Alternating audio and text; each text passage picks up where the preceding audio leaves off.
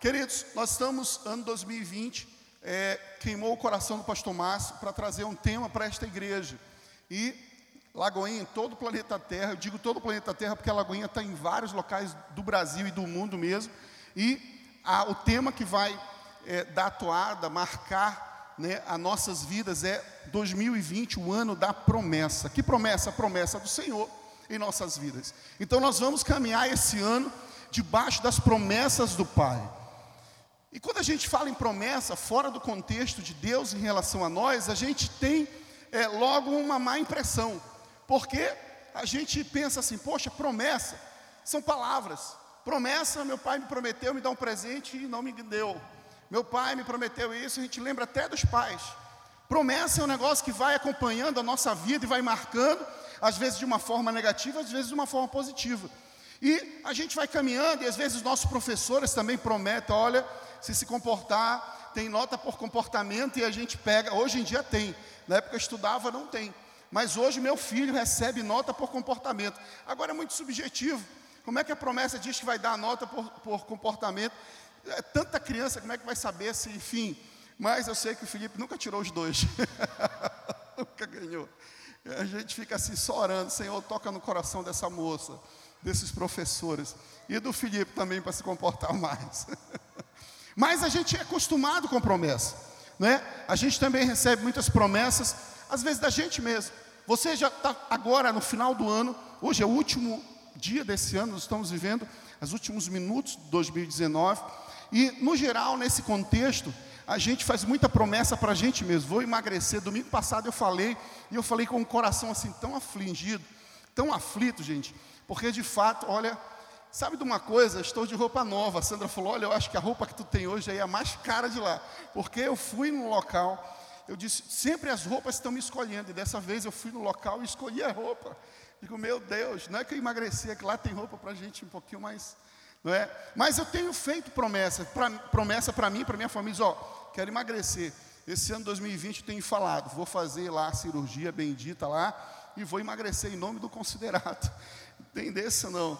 Mas a gente está acostumado, a gente também sabe que promessas, quem é, é, muito ligado também à política, no ano que vem vai ter as eleições né, municipais, e a gente sabe que a gente vê horário político ali, a gente fica sempre desacreditado, né? Às vezes olha e, poxa, político promete, promete, não cumpre. Então, promessa, quando a gente associa, ouve a palavra promessa, sempre a gente logo considera assim algo que não é muito bom, porque são palavras ditas, são palavras faladas, palavras liberadas e nem sempre ao longo da nossa vida a gente tem é, experiências que nos fazem acreditar nas promessas. Mas as promessas que marcam o ano de 2020 nesta igreja não é a promessa do seu pai, não é a promessa do professor, não é a promessa sua, não é a promessa do político, é a promessa do Senhor. Então essa promessa ela não falha. Josué 21, 45 diz: De todas as boas promessas do Senhor, a nação de Israel, nenhuma delas falhou, todas se cumpriram. Hoje vamos falar um pouquinho das promessas que não falham, as promessas do Senhor. É aquele Deus que nos formou, é nessas promessas que nós vamos estar ficados, firmados, sustentados. É nessas promessas. Talvez você aqui, como eu falei no início aqui, você esteja tão acostumado com promessa. Talvez promessas que você mesmo fez, o seu cônjuge fez para você promessas. Talvez você diga assim: ah, mais um ano que passa, e você promete de novo. Talvez você entrou no, no descrédito. Mas como eu estou te dizendo, a promessa que hoje, nessa noite, o Senhor quer falar aos nossos corações, não é a promessa de alguém que falha, porque nós todos falhamos. A Bíblia diz que quem não tem pecado, que atire a primeira pedra. Todos nós precisamos, necessitamos da graça do Senhor pastor Silvestre, quando veio aqui, falou da graça, do favor do Senhor. E de fato nós precisamos, nós necessitamos do favor do Senhor. Mas o que eu quero que você atenha, se atenha na palavra do Senhor. E se você puder, tome nota dos versículos. Eu vou citar muitos versículos. Eu queria que você pudesse tomar nota desses versículos, porque isso vai nortear não apenas esse culto. Nós não estamos aqui cumprindo uma liturgia. A palavra de hoje é para queimar o teu coração e te dar direção ao longo desse ano porque você vai se fincar, se segurar, se fundamentar, colocar a tua fé, os teus créditos na promessa que não falha, que é na promessa do Senhor. Então, o primeiro texto que eu citei foi Josué 21, 45, de todas as promessas do Senhor.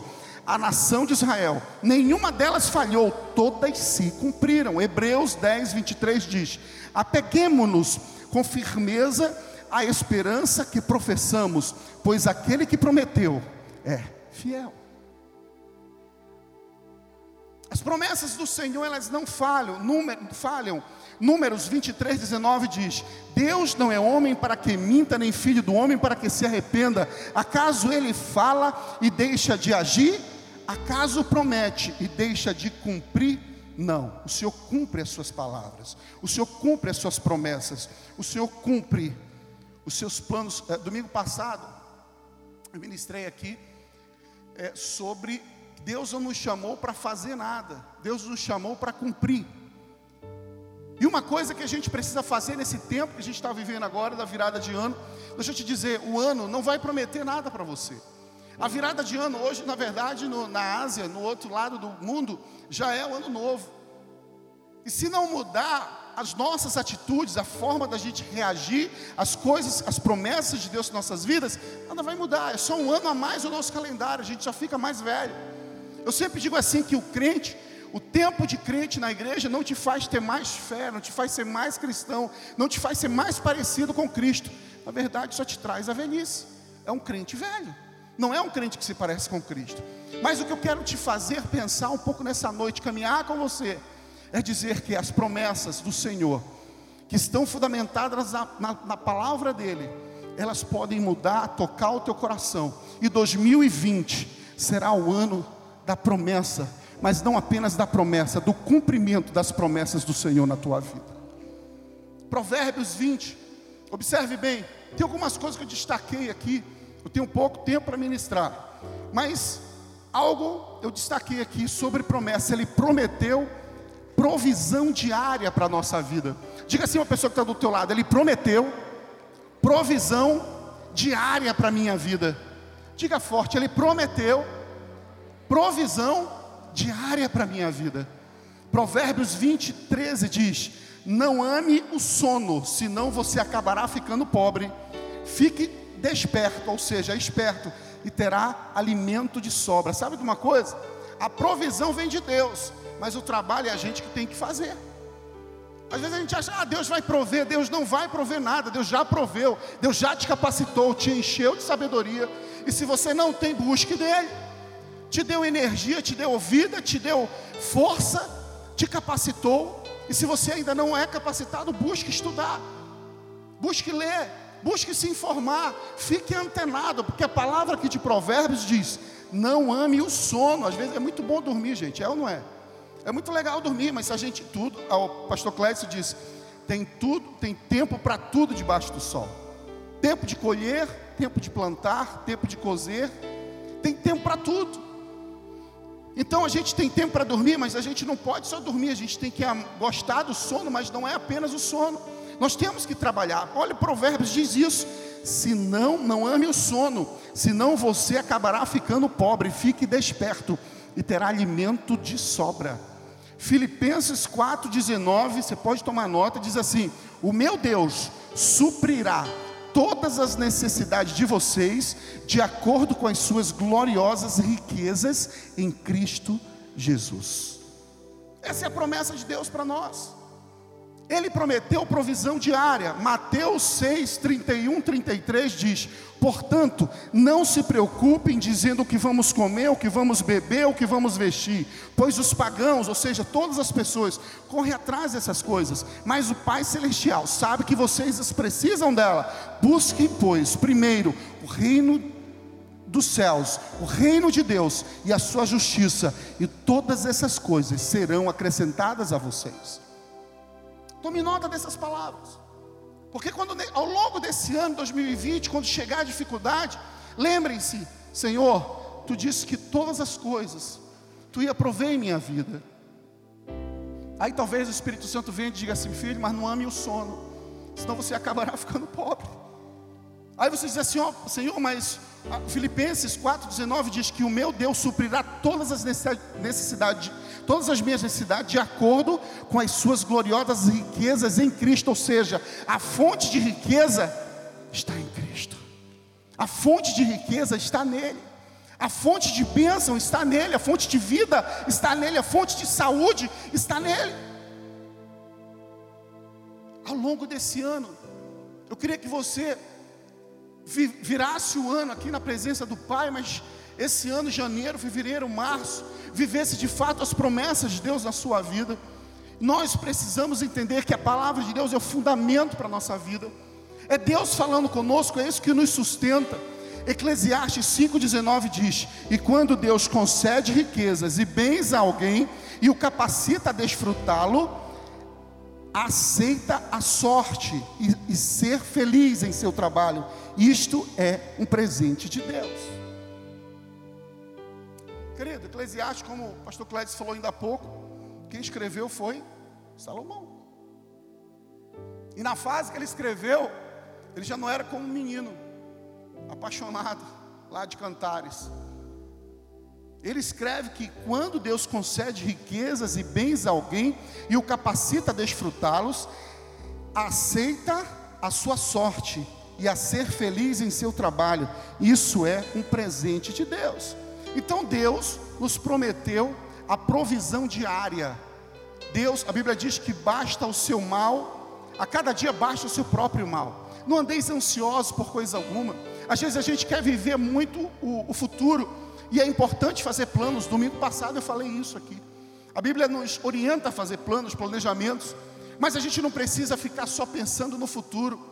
A gente tem que viver o agora, o hoje, e confiar no Senhor, fazer aquilo que vem à tua mão e fazer de uma forma como deve ser feito. Tem um ditado que eu sempre gosto de falar para mim mesmo: eu tenho que fazer o que eu preciso fazer na hora que eu tenho que fazer, mesmo que eu não tenha vontade de fazer eu preciso fazer o que eu tenho que fazer, na hora que eu preciso fazer, mesmo que eu não tenha vontade de fazer. Nós precisamos entender isso. Deus, Ele é o nosso provedor, Ele vai suprir as nossas vidas, a, a, todas as nossas necessidades, mas existe algo que eu preciso fazer. No mínimo eu preciso confiar, no mínimo eu, te, eu preciso crer. Mas sabe de uma coisa? O contrário de crer nem é descrer contrário de crer, quantos creem em Deus aqui? Levanta a mão. Quantos creem na salvação aqui? Levanta a mão. Quantos creem que 2020 será um ano da promessa na sua vida? Levanta a mão. A gente até glorifica, mas por que, que a gente vai passando? Talvez você teve no mesmo um culto parecido com esse. Em 2019, 18 para 19, você também creu nas promessas e por que, que não aconteceu? Observe bem, essa reflexão você precisa fazer. O que, que deixou de acontecer lá? O que, que eu planejei, o que, que eu sonhei, e que 2019 acabou e não aconteceu? Eu quero te dizer o segredo, por que, que não aconteceu? Porque as promessas que você precisa confiar é nas promessas de Deus, é nas promessas que estão na palavra do Senhor, mas também o Senhor conta contigo, porque a gente crê, e como eu falei, o contrário de crer nem é o descrer. O contrário de crer, sabe o que é? A dúvida. Porque Satanás ele vai trabalhando na dúvida. Satanás vai dizendo: a gente crê que o ano 2020 vai ser o ano da promessa, o ano da bênção em nossas vidas. E daqui a pouco Satanás vai dizer: não vai descer, não. Vai continuar da mesma forma. Seu marido vai continuar te traindo, sua esposa vai continuar, sei lá, sendo uma bica. O seu filho não vai dar certo, a sua empresa não vai prosperar. E Satanás vai vir, os seus funcionários são, vão trair você, e o seu patrão não quer te pagar e vai te demitir, e aí vem a dúvida, e aí vem a dúvida, daqui a pouco a gente está vivendo o mesmo embrólio, e chega final de 2020, a gente acha que 2021 vai trazer a esperança, mas a nossa esperança está em Cristo, a nossa esperança está em Cristo, somente Ele é a nossa esperança, mas observe bem querido, você precisa reagir, você precisa reagir às coisas que Deus tem para você, você precisa reagir às promessas que o Senhor tem para você.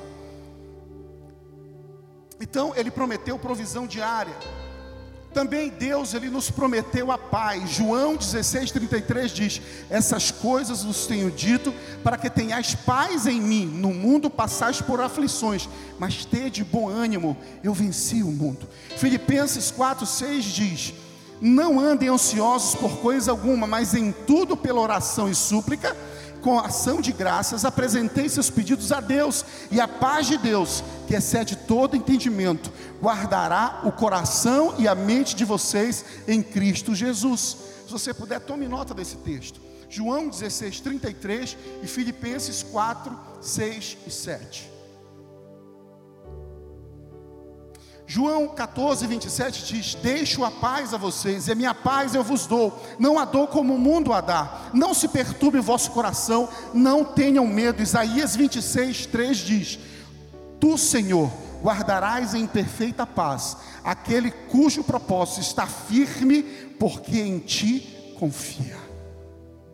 Sabe, querido, a paz que o mundo prega é a paz que às vezes vem depois da guerra. A paz que o Senhor prega, que a palavra prega, é a paz em meio à guerra. É a paz em meio aos problemas, é a paz em meio à adversidade, é a paz em meio à tempestade. Tem uma canção que diz, acho que é Ré maior.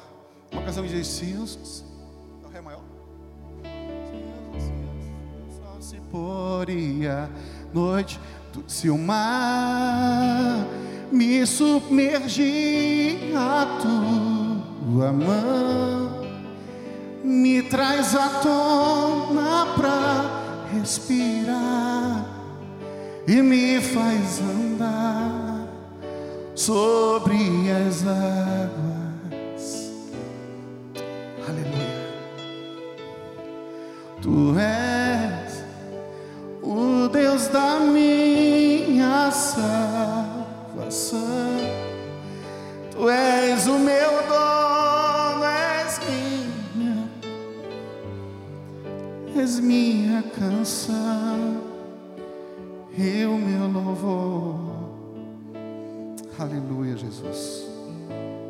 Então Deus, Ele traz a paz em meio à guerra, Ele traz a paz em meio à adversidade, Ele traz a paz lá no fundo do peixe, da barriga do peixe como o pastor Eurico falou. Lá no, no, no fundo do mar, Jonas clamou ao Senhor. Tem um texto que fala: nas profundezas do mar, eu clamei ao Senhor. Não importa onde você está, se você clamar ao Senhor, Ele vai, Ele vai ouvir, Ele vai se inclinar e vai ouvir o teu clamor. Clame ao Senhor. Quanto tempo você faz que você não clama ao Senhor? Quanto tempo faz que você não busca ao Senhor? Quanto tempo faz que você não conta os teus problemas ao Senhor? Clama ao Senhor, Ele vai te tra trazer paz em meio à guerra, Ele vai te trazer paz em meio à aflição, à adversidade. Ele prometeu a paz, é uma promessa dele para mim e para você. Como é que está o teu coração? Faça aí uma avaliação, como é que está a tua família? O que é que tem te tirado a paz? O que é que tem tirado o sono? Você não precisa perder o sono por causa da dificuldade. Você não precisa perder o sono em meio à adversidade.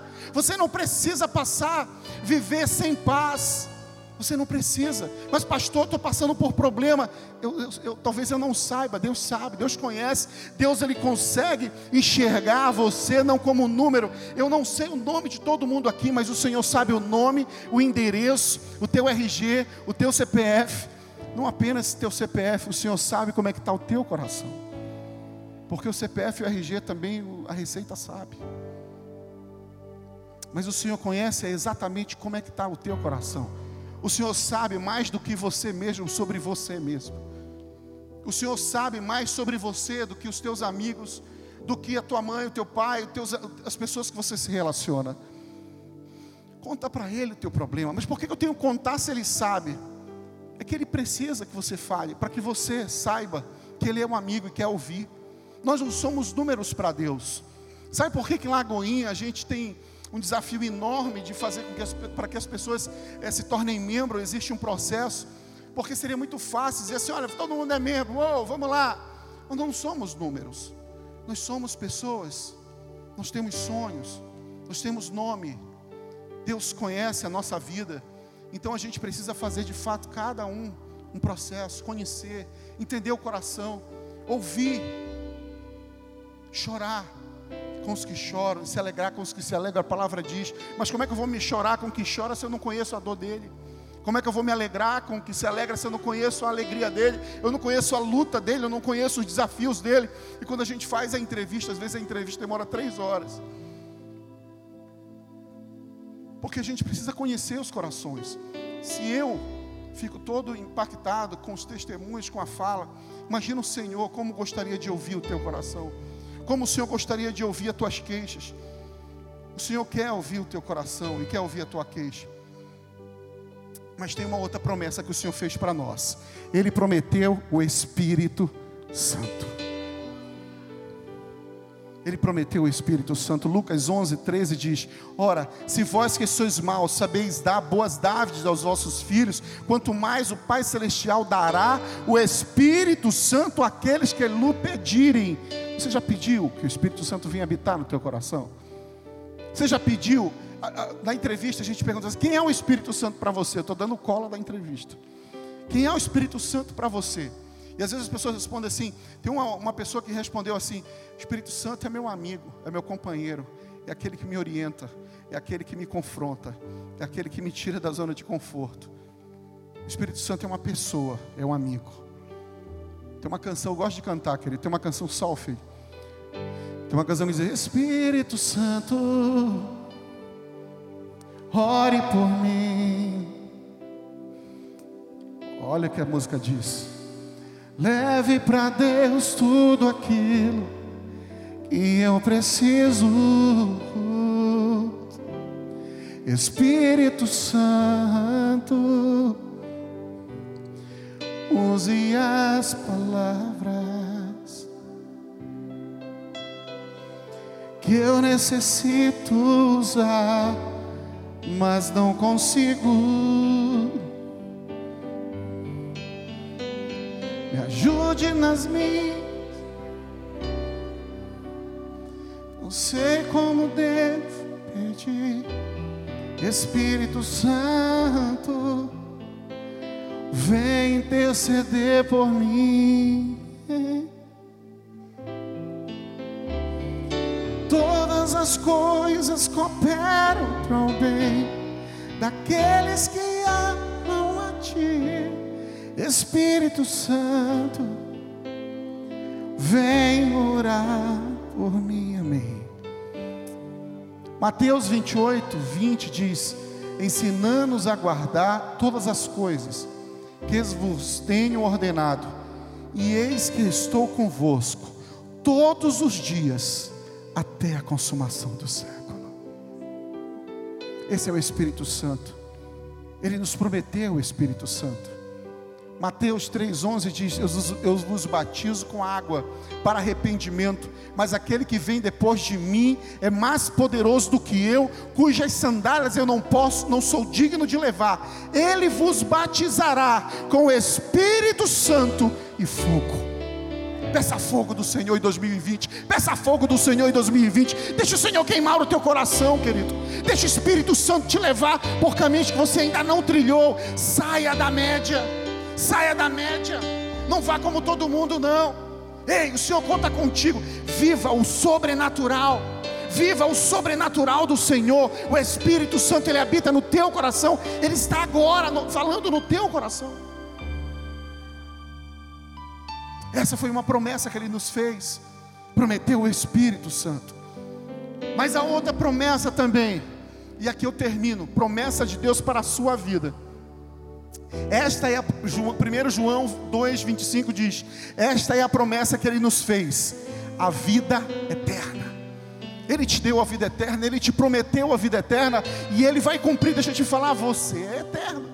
Eu lembro que uma vez eu estava numa piscina conversando com um amigo meu e ele me deu uma palavra que eu nunca mais esqueci na vida. Ele disse assim: Olha, Mark, deixa eu te dizer uma coisa. Tu tá aí todo cheio de saúde, todo bonitão e tal. E deixa eu te dizer, você não é eterno não, filho. Esse teu corpo não é eterno não, sua alma é. Teu espírito volta para Deus, tua alma é eterna, mas teu corpo não. Só tem uma coisa. Pensa comigo, ele dizendo para mim. Pensa comigo. O que, que vai ser daqui a 100 anos? Você vai estar tá vivo? Eu disse não. Pois é, mas o que é a eternidade diante de 100 anos? que, que é a eternidade antes de ser? Só que você vai decidir a eternidade nesse gota d'água que é a vida que você leva aqui na terra. Eu nunca esqueci isso. Porque de fato a gente vive aqui como vida louca. Às vezes a gente faz um monte de coisa, vem até na igreja no último ano. Às vezes a gente vai só na corda lá. As pessoas vão na corda e acham, gente, eu não entendo, eu não estou falando de religião, eu, só não acho que não faz sentido algum a pessoa seguir uma religião e não ser transformado, apenas muda a rotina. Jesus não veio para mudar a rotina, ele veio para mudar coração, ele veio para te dar vida eterna, ele veio para mudar a tua história, ele veio para mudar a tua família, ele veio para te dar esperança, ele veio para te dar a eternidade. O Senhor não estabeleceu uma religião para mudar o teu a tua rotina, o teu, sabe? Não é isso. Ezequiel 36 diz: Darei a vocês um coração novo, e porei um espírito novo em vocês. Tirarei de vocês o coração de pedra, e em troca darei um coração de carne. Ei, peça coração de carne para o Senhor, que o Espírito Santo de Deus estará aqui e venha transformar o teu coração duro. Uma canção que fala aí do carpinteiro batendo na porta, essa canção marcou muito a nossa vida em 2019. Realmente ele está batendo a porta, mas às vezes nosso coração é tão duro que a gente não ouve a voz do Senhor. A gente ouve a voz de todos, de tudo, mas não ouve a voz do Senhor.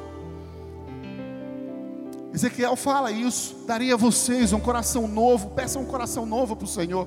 É uma promessa dele para você, e não vai falhar essa promessa para você. Ele diz: Eu te darei um coração novo e porei um espírito novo em você. Tirarei de vocês o coração de pedra e em troca darei um coração de carne. 1 João 1,9 diz: Se confessarmos os nossos pecados, Ele é fiel e justo para perdoar os nossos pecados e nos purificar de toda injustiça. Deuteronômio 28,9 diz: O Senhor fará de você o seu povo santo, conforme prometeu sob juramento, se obedeceres. Olha o condicional eu, eu falei domingo passado que um dos principais, aliás, o principal motivo, quem é professor aqui pode fazer essa pesquisa. Pesquisa lá na internet, eu tenho pesquisado. O principal motivo de zero na redação dos vestibulares é fuga ao tema. Ou seja, as pessoas estão com dificuldade de interpretar. Os jovens, adolescentes, não conseguem interpretar, escreve muito bem uma dissertação, a forma do texto, mas não está se adequado ao tema, não está respondendo aquilo que o tema se propôs. Então ele zera completamente. É o, é o, é o número um nas causas de zero nas, nos, na, nas universidades, nos, nas, nos vestibulares. Olha o que a Bíblia fala aqui em Deuteronômio. O Senhor fará de vocês o seu povo santo, conforme prometeu sob juramento, se obedecerem os meus, os seus mandamentos, o seu Deus, e andarem nos caminhos dele. Quer ser povo santo de Deus? Obedeça os mandamentos do Senhor. E onde é que eu sei dos mandamentos dele? Lendo a palavra dele. Uma coisa muito simples para 2020, faça um propósito, eu vou ler a palavra, eu vou ler a Bíblia toda. Eu vou ler a Bíblia toda, tem planos de leitura para tudo quanto é jeito na internet, gente. Nem adianta você colocar culpa na igreja. Ah, a igreja não tem plano de leitura, a igreja tem plano de leitura, mas não gostei desse plano de leitura. Procure na internet, plano de leitura anual da Bíblia.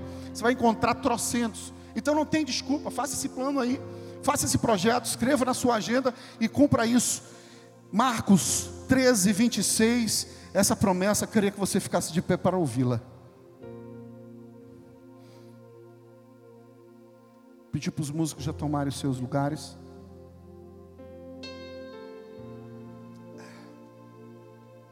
Marcos 13, 26 a 27, existe uma promessa para mim e para você, extraordinária. É a promessa que um dia vai acontecer.